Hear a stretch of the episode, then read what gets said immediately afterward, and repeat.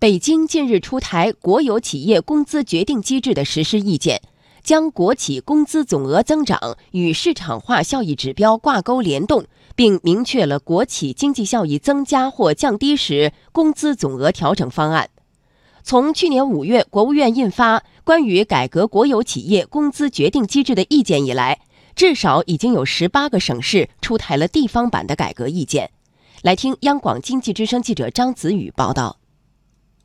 国务院关于改革国有企业工资决定机制的意见要求，建立健全与劳动力市场基本适应、与国有企业经济效益和劳动生产率挂钩的工资决定和正常增长机制，完善国有企业工资分配监管体制。这意味着国企工资能增不能减的惯例被打破。人社部副部长邱小平之前表示，这份新的政策是对国企工资决定机制的重大改革。过去呢，国有企业工资总额啊是与经济效益这个单一指标挂钩。那么这次改革，呃，这个意见明确提出啊，确定国有企业工资总额要综合考虑国家关于工资收入。分配宏观政策的要求，以及呢这个企业的发展战略、企业的生产经营目标和经济效益，还有就是企业的劳动生产率、人工成本投入产出率和职工工资水平等一揽子因素。这个呢，应该说这是对国有企业工资决定机制的一个重大改革。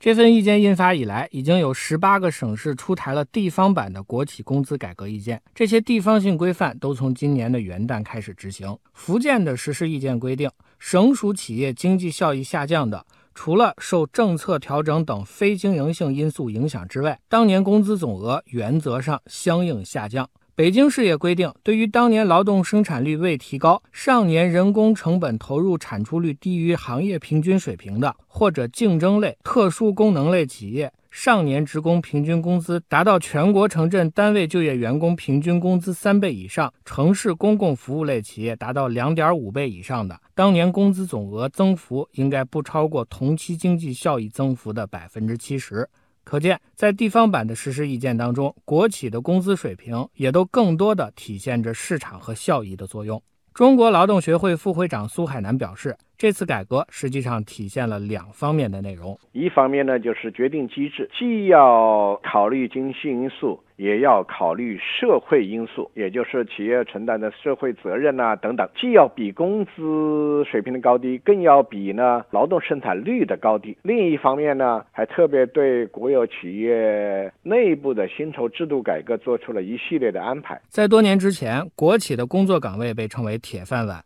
经过多方面的改革，国企的薪酬更加重视效益导向。今年新实施的这些地方性规范，更加明确地体现了这一点。不过，这也带来一种担心，那就是国企职工的工资是否会出现明显的缩水呢？对于这一点，中国人民大学经济学院教授刘锐认为，通过目前通行的底薪加绩效的方式，就可以比较好的平衡各方面的诉求。这个差别呢，它不是到了那种悬殊的地步，这里边还要贯彻就是公平的原则。国企的这边的话，我想也是应该有一个保底工资，包括福利，包括五险一金这些最基本的一些职工的福利待遇啊，这样呢，他就逐渐的会把市场竞争的这个效率这个因素都能够体现。出来。